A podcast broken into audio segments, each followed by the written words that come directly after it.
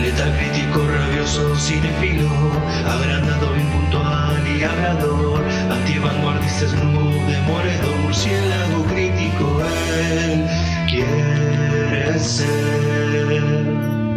Buenos días, buenas tardes, buenas noches, bueno, lo que sea que estén teniendo, bienvenidos a otro podcast del ámbito de murciélago, el milagroso ámbito murciélago. El día de hoy hablemos de la película estrenada en 2021, dirigida por Zack Snyder y escrita por Chris Terrio.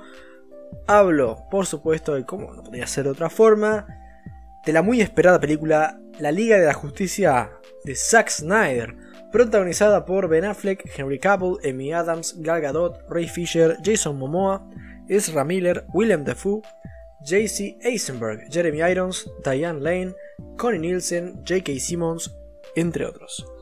La sinopsis nos devela. Bruce Wayne se une a Diana Prince tras el sacrificio de Superman para reclutar a un equipo de metahumanos que protejan el mundo de una amenaza inminente de proporciones catastróficas.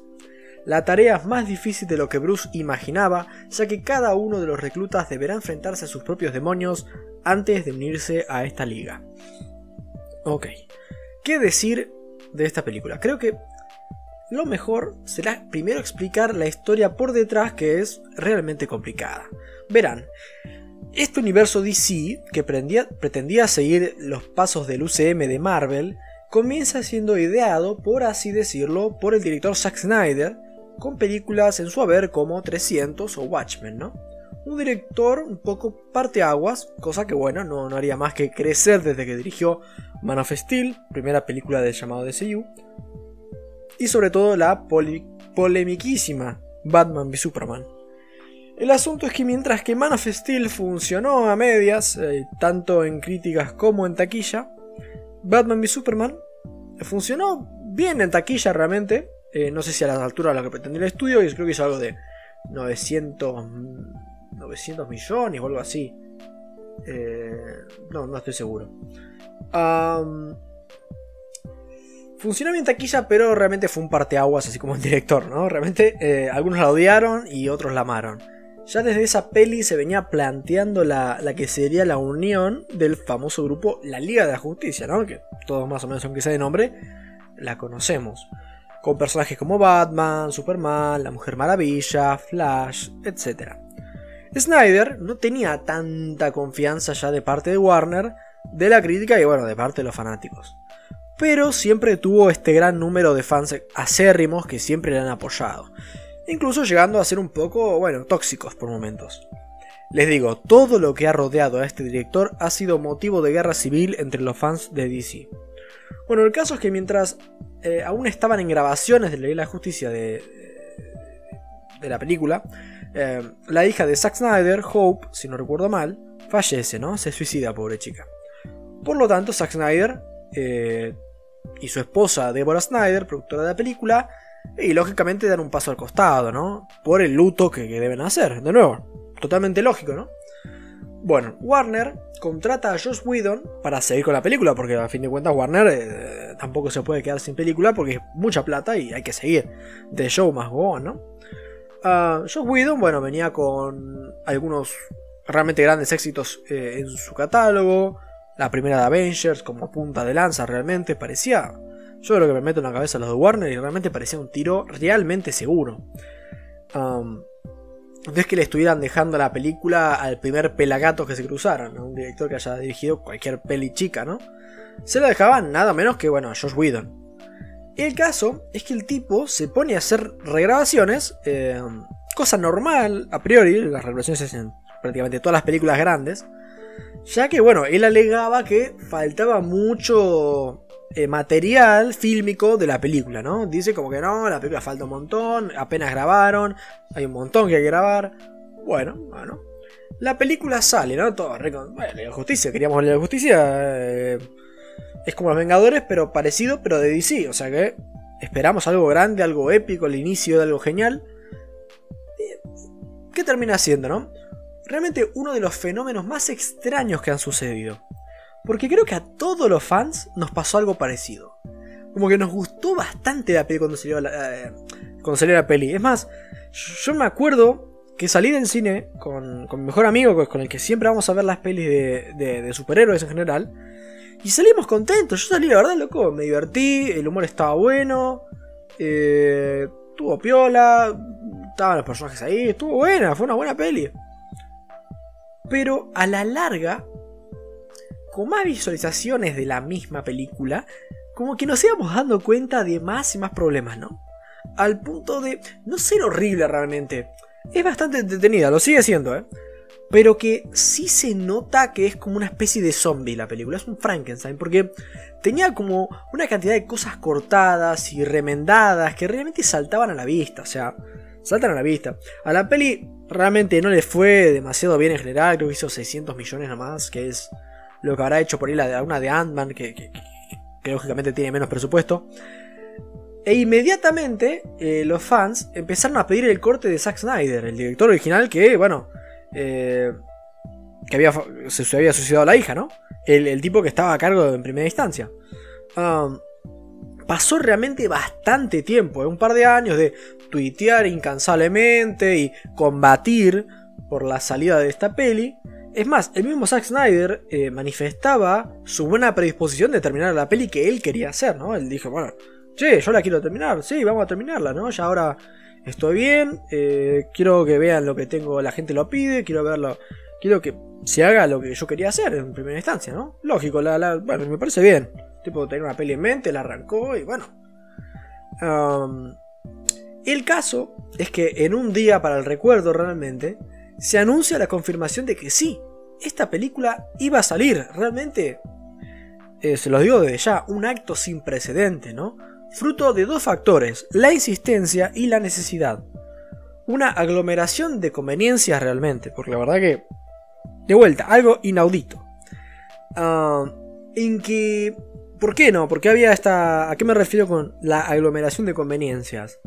Por empezar había eh, demanda, había una gran demanda por parte de los consumidores. No sé si eran tanto, o sea, por ahí nos ponemos a, pensar, a contar, y no sé, habrán sido, yo qué sé, 100.000 personas, no, no, digo por ir muchas más, muchas menos, no sé, que obviamente no van a hacer la taquilla, o sea, realmente, eh, si se juntan, ponle que la van a ver todos los que la pedían, no sé si haría mucha guita, pero bueno, viste, eh, es un inicio, ah, y a su vez, Warner necesitaba un gallo de pelea, eh, como una, una punta de, mástil, para la, la, nueva, la nueva plataforma HBO Max. Y bueno, aquí estamos, ¿no? Realmente quedó bastante contexto por contar. Eh, eh, realmente mm, Josh Whedon se metió muchos quilombos, realmente eso da para un podcast totalmente entero. Oh, Dios, es, es, es que la historia de la película eh, realmente da para hacer una misma película, porque es, una locura. Toda la polémica, todo el bardo que se armó ahí adentro. Josh Whedon quedó cancelado prácticamente por el trato a los actores. Eh, por lo cual dudo que lo veamos próximamente en una película grande. O sea, ya película de por sí, vamos a ver, grande, casi imposible próximamente. aparte, realmente fue toda una especie de, conspiración, ya que por empezar, cuando se anuncia a Josh Whedon como director sustituto, decían: No, tranquilo, tranquilo, Josh Whedon llega, es re amigo de Zack Snyder y y va a ser algo continuista con lo que quería el director y, y bueno, nada que ver, o sea, no son ni amigos ni nada, Zack Snyder es como, ¿qué van a decir? Nada que ver con la peli que quería hacer yo. Pues ya te digo, Josh Whedon tiene una forma de hacer el cine más de comedia que, que es más, está en Vengadores 1 y que a mí me encanta Vengadores 1, me parece una maravilla de peli y, más allá de que Josh Whedon sea un cerdo, no lo sea, no me importa. Eh, él me dio Vengadores 1, lo cual se lo voy a agradecer siempre, me parece un peliculón, ¿no? así que bueno, viste. Eh, es realmente una historia apasionante. Me pareció algo redundante contar el resto de cosas, lo que pasó después con Ray Fisher. Eh, pero bueno, creo que lo importante eh, ya lo saben, ya se los conté, que es lo que más o menos rodeó esta maravilla a nivel producción cinematográfico, ¿no? esta rara avis que brilla por empezar por el hecho de que en gran medida fueron los fans los que lograron que saliera a la luz. La visión de este tipo. Ellos querían esta visión. Y lo consiguieron, lo cual es bastante bueno para variar. No es para cancelar a nadie, sino para que algo salga a la luz. Y ustedes me preguntarán, ¿cuáles son mis expectativas? ¿No? no me preguntan, pero se los voy a decir. La verdad que con, con todo el bombo eh, que se hizo, con todas las expectativas que se generaron, ¿cómo no? Yo mismo tener expectativas altas, ¿no? Yo ya de por sí estaba contento porque se había eh, logrado mantener la visión original del artista, que me parece un golazo. Yo ya estaba conforme, sinceramente, cuando lo anunciaron fue como, ya gané yo. Eh, pero creo que la película, dando tanta expectativa, a, la gente, creo que debería pisar fuerte, o si no, realmente podría haber generado un efecto totalmente inverso, ¿no? Siendo algo nefasto, ¿no? Imagínate, imagínate lo que hubiera sido que el rompieron tanto las bolas para una peli mala, ¿no? Creo que a Zack Snyder lo tienen que linchar más o menos. Así que bueno, yendo al grano, es, es la de la Justicia de Zack Snyder una película mejor que lo hecho en parte por Josh Whedon. ¿Funciona la peli por sí misma o a Zack Snyder se le fue la mano y y lo más obvio, ¿valió la pena? Vamos a averiguarlo. Ok, comenzando con lo positivo, como siempre.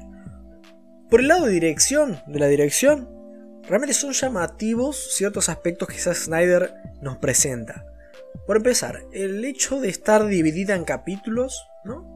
El hecho de que esté grabada en unas dimensiones distintas a las normales en cuanto a que vos ves la, la cámara, digamos, vos vas al cine y no sé, es rectangular, no sé, medirá, no sé, un metro por dos metros, ponerle, eh, que no, no, obviamente no, pero esta por mide un metro por un metro, entonces es como que es más cuadradita la, dimensión de la, lo que se ve, ¿no? Ah, a su vez, yo creo que mm, el soundtrack también, eh, sobre todo el que suena cuando aparece Wonder Woman, el cual muchos criticaron, eh, ¿Hay alguna cosa en esta cuestión que no me convenció mucho del todo en cuanto a la visión de Snyder y lo que realmente imprimió él, eh, que puso por delante como algo de él, su, imprenta, su impronta, perdón, eh, que por ahí, bueno, ya, de nuevo, no me convenció mucho, pero creo que en líneas generales Zack Snyder nos presentó algo interesante a nivel de dirección. Es algo que vos decís, el tipo está haciendo lo que, lo que quiere y bueno, lo está dentro de todo logrando, ¿no? Es como que decís, bueno, ahí, el tipo es Snyder, no, no es cualquiera y no te quedas como, no, está bien. Ah, haciendo un poco la comparación con el corte Whedon, ¿no? Como se le llama hoy en día. Llama la atención algunos cambios que se hicieron, no son raros. Por ejemplo, el diseño de Steppenwolf. O sea, realmente la armadura acá, en el corte de Snyder, está genial. O sea, yo no entiendo por qué carajo eligieron usar una versión más simplificada antes, ¿no? Esta realmente tiene mucha más personalidad y de vez en cuando despierta como un wow, eso es genial, viejo, ¿no? Es como que te salta a decir eso, ¿no? Hablando en particular del portador de la armadura eh, y lo que termina, el que termina siendo el villano principal de la peli, Steppenwolf. Realmente en el corte Whedon fue un cero a la izquierda. Se sentía como medio molesto, medio fumado, ¿viste? Andaba. Los diálogos no tenían sentido, andaba así dando soliloquios de no, la caja madre, que pin que pan, todos morirán. Un desastre, ¿no? acá realmente, no sé, le suman unas escenas que antes se le habían quitado. Y realmente lo revitalizan totalmente, ¿no? Es como un gran lavado de cara el que le hacen a este villano. Llegando uno tal vez a sentir algo de empatía por él. De más está decir que si el villano de la película, hecho con CGI, eh, efectos visuales, eh, todo, todo digital, y de una raza alienígena te provoca cierta emoción, digamos, es que algo está bastante bien hecho. realmente Steppenwolf pasó de ser uno de los peores villanos del DCU, por pocos que sean, realmente un desastre en la original, a ser uno de los mejores acá. Y con, de nuevo, algunas escenas extra algunas cosas. Creo que Snyder cuenta con algo con lo que sospecho que Widow no contó. Y eso fue libertad para que la peli durara un poco lo que él quisiera. A ver, yo estoy seguro que si era por Snyder la peli duraba 8 horas. Pero aún así, que le hayan dejado que dure 4 horas me parece un lujo con el que pocos directores cuentan hoy en día. Ya ni hablar en el género de superhéroes, ¿no? Que, bueno, por lo que, como es con el caso de Steppenwolf, eh, tiene tiempo de darle a muchos personajes el tiempo para brillar, ¿no? Dando muy buenos personajes secundarios, como podría ser, no sé, la reina Hipólita, interpretada por Corinne Nielsen, que realmente tiene una escena ante Miskira que, de hecho, bueno, Whedon no es tan boludo y la mantuvo en gran parte, y con razón, porque es muy buena la escena. Y bueno, siento que el mismo personaje eh, es bastante genial, la reina Hipólita. El padre de Cyborg, que tiene también esta relación, ¿no? Silas Stone, que, realmente está muy bien, ¿no? Tiene esta relación, esta trama con, con Cyborg que creo yo que a niveles generales es lo mejor de la peli. Y claro, en la parte de Whedon realmente Cyborg era también un cero a la izquierda y realmente a nadie le gustó Cyborg, nadie, es como, ¿para qué mierda está Cyborg acá? Acá tiene un arco muy bien hecho y creo que es el mejor personaje de la peli. Buen trabajo de, Snyder y de, hey, Chris Terry, que es el, escritor, ¿eh? Ojo, es el guionista de la película, por lo cual la historia en gran parte para él. Realmente, um, previo a que saliera la peli, cuando se estaban juntando los productores, Zack Snyder tuvo que tener huevos para sentarse en la mesa y decir que quería que el protagonista de la peli fuera Cyborg, ¿no? Hay que decirlo teniendo los pesos pesados de Superman, Batman, la Mujer Maravilla, el chabón dice Cyborg, o sea, tuvo toda la razón. Eh, unos huevos y, salió muy bien, salió muy bien. Otro personaje que es presentado acá y realmente está bastante bien es The Fastest Man Alive. Hablo de Flash. Aguante Flash. Acá creo que tiene un arco planteado, medio desarrollado, pero que se deja relativamente incompleto para su película en solitario, que va a salir el año que viene, creo, 2023. Ah, así como el de Aquaman, que se resolvió en la película de Aquaman. Y me parece bien. Y bueno, tiene realmente la mejor escena de la película. Eh, ay, Dios santo. Qué buena, qué buena escena. Una escena cerca del final que ganó los Oscars como la escena más, eh, más gustada por los fans. Y con justa razón. Otra cosa positiva. Eh, realmente, qué épica que es la película, onda. Hay un momento donde nos muestran una guerra que se dio antaño, ¿no? Eh, no sé cuántos cientos, miles de años antes de, los sucesos actuales. Y es un momento recontra emocionante. Lo más loco es que no hay, no hay ni una construcción de, de esa batalla, ¿no? No es como que no conoces a nadie, no, no, no sabes quiénes son. O sea, sí, pero te da lo mismo, no los escuchas ni hablar, pero aún así es súper emocionante, ¿no? Algo que no es nada fácil de hacer.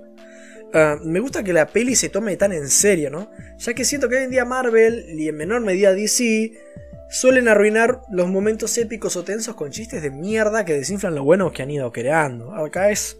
No, acá realmente nada. Cuenta chistes alguna vez, hay un chiste que, que aparece, pero que se siente orgánico realmente.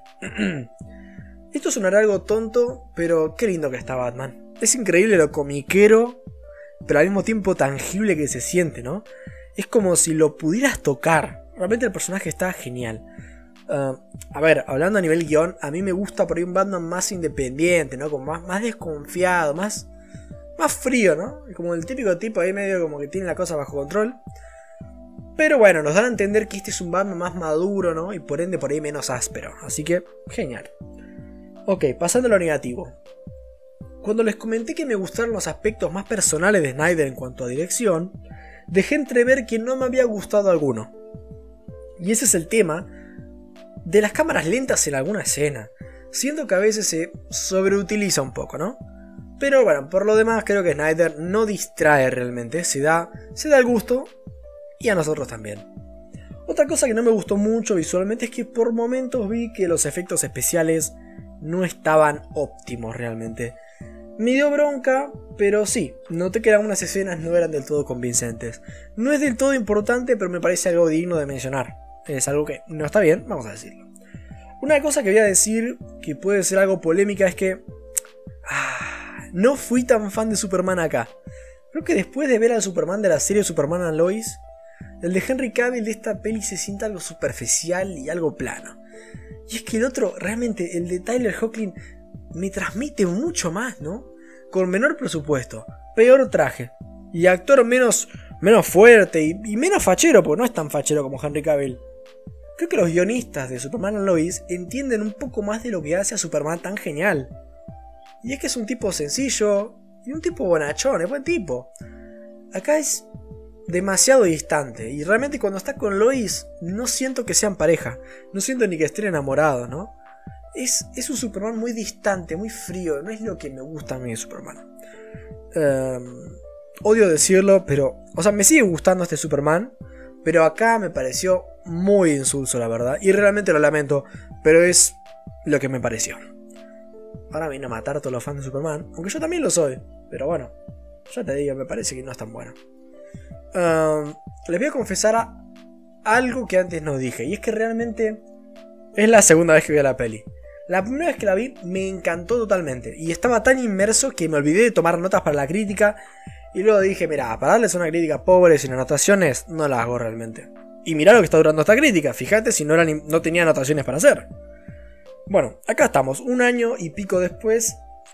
Y realmente la experiencia no logró ser tan buena. Realmente no lo logró.